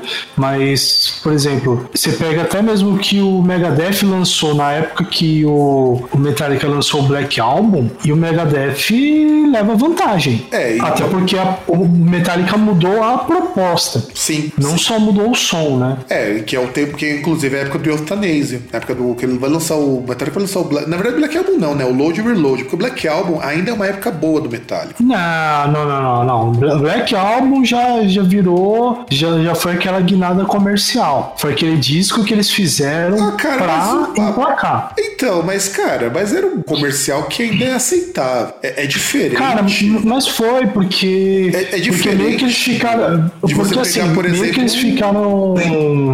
Porque assim, meio que eles ficaram mordidos por terem perdido o Grammy com o Injustice for All. Sim, sim. Inclusive que o Justice for All é de 88. Pra gente lembrar que a gente vai falar um pouco sobre o For All mais pra frente. Então, assim, o Metallica ele conseguiu com um disco bem executado, com alguns plágios ali, até porque o Sandman é um plágio descarado de um outro. Mas o, o Megadeth, ele, ele vai pra mesma seara quando ele vai lançar os outros discos. O próprio Euthanasia também é um disco que fica mais acessível, muito mais acessível. Os discos dos anos 2000 do Megadeth são muito mais acessíveis, tanto que é por isso que vai dar origem. O Megadeth vai conseguir organizar uma Gigantour. Ninguém organiza uma Gigantour e enche rabo de grana uma banda que, que toca músicas de 10 minutos. Então a gente começa a pensar um pouquinho nisso também. Mas é assim. E também nessa época você já tem já o pessoal do Pantera, mas o Pantera é um caso à parte pra gente citar num programa futuro, pra, embora nós não falaremos de Pantera nesse programa também. E aí também foi lançado em janeiro o State of Mind, o primeiro disco do Fortnite Assembly, primeiro segundo, agora não vou lembrar, que é um grupo de música eletrônica que foi bastante influente depois dos anos 90. Depois você tem o All About Eve, que pra mim é um dos grupos mais interessantes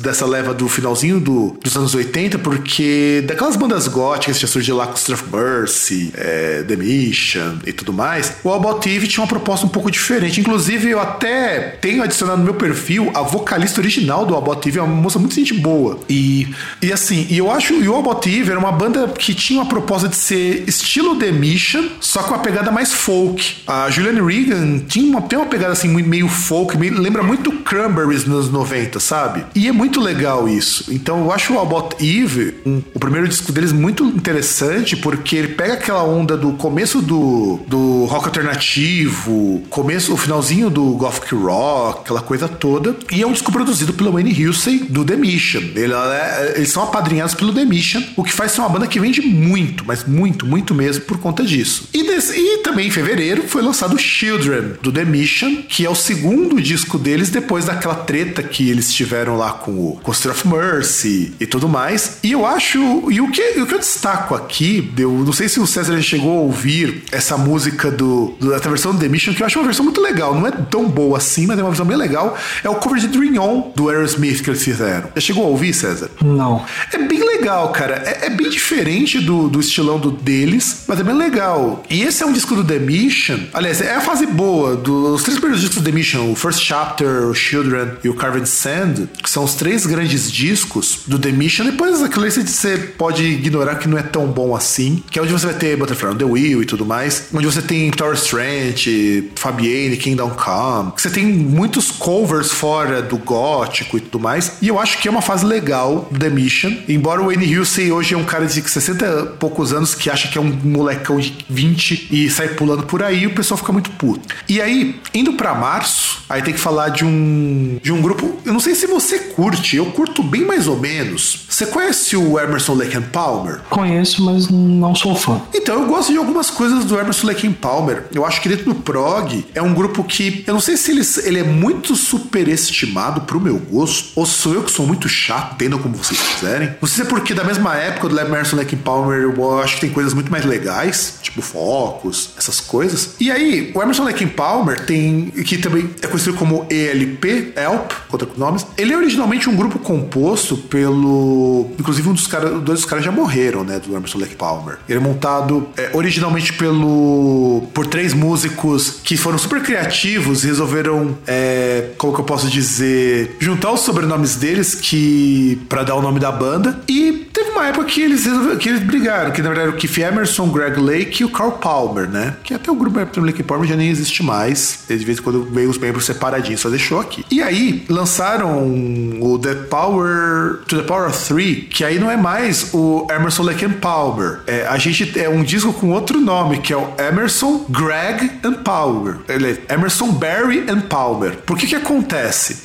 É, É, o Greg Lake, ele tinha saído um tempo e eles fizeram um spin-off do Emerson Lake and Palm. E esse disco vendeu muito mal. Foi muito mal falado, o To The Power Three. Quando é, eles lançaram esse spin-off, eles... E assim, cara, esse disco é muito no geral. Esse, é, eu não sei se é porque ele, tenta, ele soa meio pop, porque também ele pega uma época que é muito triste pro rock progressivo. Bandas de rock progressivo que não estão vendendo bosta nenhuma e tem que criar bandas de... Tipo o que aconteceu com o Yes, sabe? Uhum. Só que o Yes fez direitinho, do Yes funcionou. Você pega o Honor of the Lord É, Heart, é que, o, que o Yes é que o Yes é aquele negócio, ele deixou de ser progressivo pra virar banda de AOR, né? De rock de arena. Que, e pra eles funcionou muito bem. Não deixou de ter a complexidade que eles tinham, só que era uma banda. Mas assim, você escuta a Honor of the Lonely Heart, é uma puta uma música. Sim, sim. Não, isso aí não, não tem o que contestar. Se alguém falar que não é, im- imagina que o cara ele. Ele tá falou- errado, ele tá errado. É simplesmente isso, ele tá errado. Não, não, não, não, não, mas não é simplesmente estar errado, porque tem níveis de estar errado. Uma, uma coisa é você estar errado, por exemplo, como é que eu posso dizer? Ele está errado. Uma coisa. E acabou, está errado. O- aí. o- o- não, não, não, não, mas, mas tem níveis, cara, tem níveis de estar errado. Tipo, o, o dizer que esse que of a Lonely Heart é ruim é estar errado no nível de ser funcionário público e defender privatização. É, exato. exato. É, é bem, é bem por aí. E esse disco do Emerson Lake and Palmer, no caso o Emerson, Greg and Palmer, ele é muito ruim. Tanto que ele conseguiu 97 na Billboard 200. E é muito baixo comparado com outras posições que eles conseguiram. Tanto que ele é um disco de pouco mais de meia hora, com músicas mais curtas. Tanto que a música mais longa é o Desla Vida, que é uma música de 7 minutos. Essas músicas tudo 4. E tudo pouquinho. É um disco bem, bem ruinzinho. Não é um disco que vale muito a pena a gente, vocês ouvirem. Quer dizer, ouçam, mas não é, não esperem muita coisa. Greg, aliás, Emerson, Barry Palmer. Eu falei Greg and Barry. Aí em abril, nós temos um disco que é um disco muito bom, assim, do Iron Maiden, que é o Seventh Song of a Seventh Song. Que rapaz, que discão, que discão. Su- sucessor do Submarine Não, não Time. era você, não, não, não era você que dizia que era um disco Não, não. mais ou menos. Não, não, não, não, não, não, deixa eu explicar. Eu falo eu- o que, que eu já falei e eu repito. Depois do Power Slave, os discos do Iron Maiden não são tão bons. Tá, mas isso aí, desculpa, é, é a mesma coisa que você dizer, ah, qualquer coisa fica boa quando se. Qualquer coisa fica melhor quando se coloca bacon. Pô, isso é óbvio. Não, e não fica porque eu também não sou muito fã de bacon, não, cara. Bacon é superestimado pra caralho. E isso daí é muito, muito, muito coisa de criança, pra falar a verdade. É, você- você sendo bem sincero, cara, sendo bem sincero. Ah, Se, se você falasse colocar presunto serrano, eu até concordaria contigo. Mas presunto serrano nossa, presunto serrano é muito. é, é muito muito caro. tio- Não, muito e é tiozão cult. É tipo. Não, é muito bosta, cara. Só- qual- qualquer coisa, se você colocar uma, uma cerveja tripel, fica melhor. Não, cara, e é uma bosta. Você não, você não cozinha nada com presunto cru, cara, porque ele endurece e perde o gosto. É uma bosta, cara. É presunto cru. Aliás, é, é, você quer coisa que me deixa mais com raiva? Quando eu vejo esses caras preparando esses ingredientes super caros, pra você preparar de um jeito que o ingrediente não aparece, sabe? Eu, eu já vi prato, inclusive de vídeo que você já compartilhou comigo, César. Que, os caras pegam, por exemplo, é, prosciutto, que é uma forma de presunto cru, e cozinha essa bosta. Cara, não cozinha, porque você cozinha aquilo ali, faz com bacon, que é mais barato, sabe? Ou, ou a pessoa que, que pega fava de baunilha, né? E olha, tem fava de baunilha, mas você quase não sente gosto de baunilha. Então pra que, que você usa? O bagulho é caro pra caralho. É, é isso que eu tô falando, cara. É, é, então, assim, é, o Seventh Som é um disco legal. Eu tinha esse disco aqui em casa um tempo atrás, um bom tempo atrás. É, é, Até porque eu gosto dele, porque eu gosto muito do in Time. Eu acho o in Time um puta de um disco injustiçado. Nós já falamos isso em algum programa. Que o in Time é um daqueles discos que é fã de Iron Maiden que ignora. Ele tá errado, porque e o Seventh Som ele é uma continuação desse disco, só que sem os teclados. E muitos dos grandes clássicos do Iron Maiden residem aí. Claro, eu sempre vou comparar assim, com o máximo que o Iron Maiden chegou, que foi o Power Slave. Depois do Power Slave, o Iron Maiden só foi desse ladeira abaixo. Porque você, depois do Power, Slave, tem o Tomorrow Time, que é um disco. Você tem um Sound som, que é uma puta de um disco. Depois você tem o The Dark, que é um disco bem, bem, bem chumbregão, mas legal. Depois você tem o Fear of the Dark, que é um disco muito ruim. E daí só tem discos ruins, exceto os discos com Blaze Bailey, porque não são discos ruins, são discos mal feitos, porque o Steve Harris é um um pau no Ah, não só o Steve Harris, né? Porque o resto da banda poderia tentar fazer alguma coisa, né? Tipo, Steve Harris não ia mandar todo mundo embora. É, na verdade, iria, porque quem que não iria querer tocar no Iron Maiden? A gente sempre tem que pensar que o Steve Harris, ele, eh, depois de um tempo que o Iron Maiden tá consolidado, qualquer pessoa iria querer tocar no Iron Maiden. Então, sim, ele poderia todo mundo. Mas sabe de som? Ele é um disco interessante porque ele é baseado naquela ideia da, do filho de Lucifer, né? Meio que aquela coisa lá do sétimo selo lá do Bergman, sabe? Então, o sétimo filho do. que, ser, que vai nascer no. Do, do sétimo filho, que seria o, o marcado lá para ser o filho do capeta. E, e é meio, meio que baseado com a história do Bergman. E assim, é um disco que tem, para mim, uma das, acho que uma das melhores músicas do Iron Maiden, que é a Can I Play With Madness. Eu gosto muito dessa música. Cara, não é uma das minhas preferidas. Eu, eu até entendo a banda, tá, a música tal, ah, mas não sei se é porque ela é repetitiva. Não sei, cara. É que ela, pra mim, tem muito a vibe do que é um Iron Maiden clássico, sabe? Tá certo que a The Evil Dead Man Do é uma música que eu acho. Eu gosto muito dela, mas eu acho que os covers que eu já ouvi dela me estragaram pra essa música, sabe? Eu já escutei tanto Ah, cover. cara, de- desse disco, cara, tipo, Moonchild, velho. Sabe que eu não gosto tanto dessa música, cara? E eu, eu, admito que é uma música muito boa, mas eu não gosto tanto de Moonchild. Eu acho que é uma música. É, é, pelo mesmo motivo que você não gosta de Can't Play Madness, eu não gosto de Moonchild. E, Ah, e- e- e- entra nesse ponto pra mim. Inclusive, a minha versão do single de Moonchild eu gosto que é um pouco diferente. Ah, cara, pra, pra mim, esses discos tops é Moonchild e The Clairvoyant. Puta, eu detesto essa música, cara. Nem ao vivo se salva, cara. Eu acho The Clairvoyant, tipo, chato. Mas sabe por que que eu acho ela chata? Porque eu acho que desse disco é a música que mais destoa desse disco. E, e esse aqui era o meu ponto quando eu estava quando eu era mais novo. Eu, quando eu era mais novo, era mais babaca, era tipo que nem você é hoje, com algumas músicas. É, Eu esperava uma, uma coisa muito mais uniforme. Hoje, se eu escutasse Iron Maiden, esses discos, com certeza eu ia achar The Clairvoyant uma, puta de uma música, porque é que destoa do disco todo. E eu não gostava disso quando eu era mais novo e ficou essa marca comigo, sabe? Eu acho foda isso. Eu, talvez se eu reescutar esse disco, quer dizer que nem o pessoal é, da Pitchfork faz de reescutar o disco da Outras Chances, talvez eu até ache essa música mais legal, né? Eu tenho minha memória de quando eu era adolescente escutei esse disco, sabe? Essa é a lembrança que eu tenho do Seventh Son.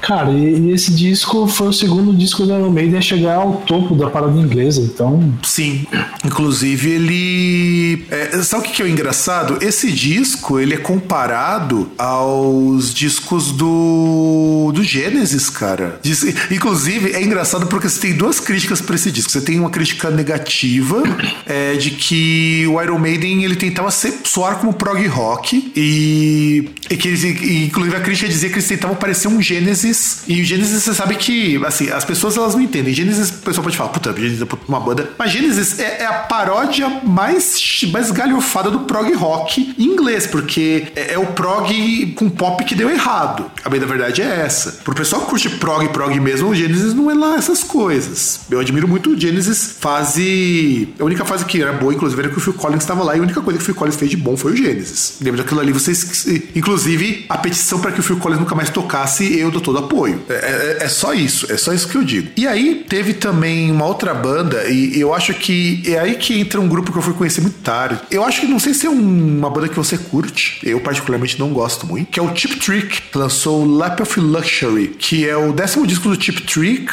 e é o mais bem vendido, mais vendido do Chip Trick. E por que eu coloquei isso daqui? Porque o Chip Trick, ele é um grupo de hard rock, daqueles bem farofão, sabe? E que fez muito sucesso nos anos 80. Muito, mas muito, muito, muito sucesso. Eu lembro quando eu escutava 89, no, no começo dos anos 2000, tocava muito Chip Trick. E eu, e eu acho que porque eu sempre achei Chip Trick muito clichêzão do, do hard americano e que eu comecei depois a achar uma bosta aquilo ali. E o Lap of Luxury é onde você tem muita música, incluindo até cover, tem o Clove Don't Be Cruel, do Elvis Presley. E sabe, eu, eu, assim, eu acho que assim, vale como pra gente citar, porque é uma banda muito grande, inclusive é, o, é um álbum de retorno do Chip Trick, porque o Chip Trick tinha acabado e tinha acabado, tinha dado um hiato ali por um tempo e resolveu voltar. Mas não é uma banda que eu curto muito, não. Eu acho chato. Você curte esse grupo, o Chip Trick? Não, cara. Sempre.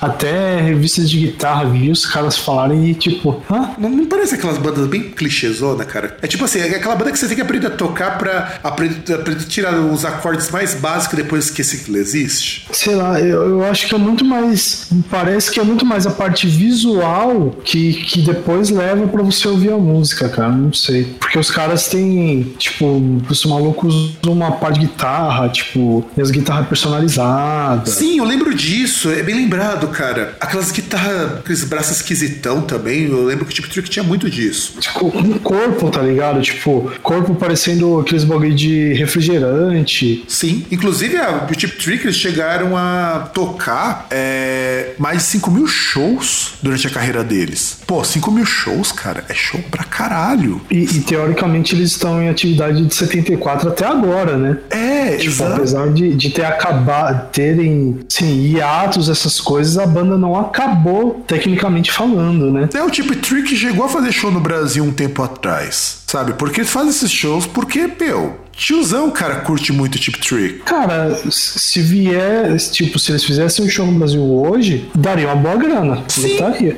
Acho que faria em estádio. Eu não sei se em estádio, mas numa casa razoável. Faria sim, cara. Inclusive, ano passado eles lançaram um disco de inéditas. Então, quer dizer, é uma banda que tá bem, bem, bem legal. E, rapaziada, a gente já tá entrando num tempo razoavelmente longo do nosso programa. Já estamos entrando em quase duas horas, né? Porque tá, tá, tá, tá bem longo. E a gente vai ter que fazer uma parte 2, né? Nesse programa vai ter três horas de duração e tem muito disco ainda pra comentar. Inclusive, o disco que a gente tem pra comentar, só ele já vai dar uma boa parte do programa. E, e é meio ridículo porque a parte 2 vai ter três vezes mais discos do que a gente comentou até agora. Sim, não, e sabe o que é o pior? Ó, só pra vocês sentirem, os discos que tem aqui são discos que vão dar muito mais escopo pra gente falar coisas, porque olha o que, que espera vocês na parte 2. Espera vocês o Operation Mind Crime do Queensryche, só isso daí já dá tem, pra caramba, tem muita coisa pra falar desse disco. O Battles of Fear do Blind Guardian, não se por ser um disco que eu gosto, porque eu não gosto desse disco, mas coisa pra falar. O South of Heaven do Slayer, o Just for All. Não, e, não, não, quero falar uma coisa só. E falam que agosto é mês do desgosto. Melhor, melhor mês do rock é agosto de, de 88, cara. É, setembro também é muito bom aqui, cara. Agosto e setembro não, mas, aqui. Não, mas olha, olha esses discos, olha agosto, cara. A, até rock brasileiro. Sim, embora não era o melhor disco do, do Raul Seixas Ah, aqui, não mas. importa. Isso tudo bem. Mas setembro também tem, problema. mas setembro também tem muita coisa legal. Então quer dizer, o É. os, os discos mais legais vão ficar pra parte 2. Vejam só. E César? Apesar de Engenheiros do Havaí. E para Engenheiros do Havaí, claro. E César, e se nosso ouvintão quiser falar com a gente, o que ele tem que fazer? Não fale. Mentira. Isso, exato, não fale, porque a gente não vai ouvir mesmo. É, não fale, é. Usa a internet. É pra isso que existe a internet, não é só pra ouvir podcast e, E bater ver punheta. pornô. É, exato. Punheta vendo, É, vendo, vendo, vendo pornô, é, com tipo. Isso, exatamente. Bom, você entra lá, Groundcast no Facebook, você procura o arroba Groundcast no Twitter, você manda um e-mail para contato arroba groundcast.com.br e eu acho que é isso. E eu também acho que é isso. E aguarda a parte 2, que a parte 2 vai estar vai estar bem legal. A gente vai ter muito disco pra comentar, vai ter muita história, vai ter muito, inclusive, muita coisa de bandas. Tem discos que também, inclusive as- os discos que não tem mês de referência, tem coisas muito engraçadas pra gente comentar. E é isso, galerinha. Um grande abraço pra todo mundo e nos vemos na semana que vem. Um grande abraço pra todo mundo e tchau!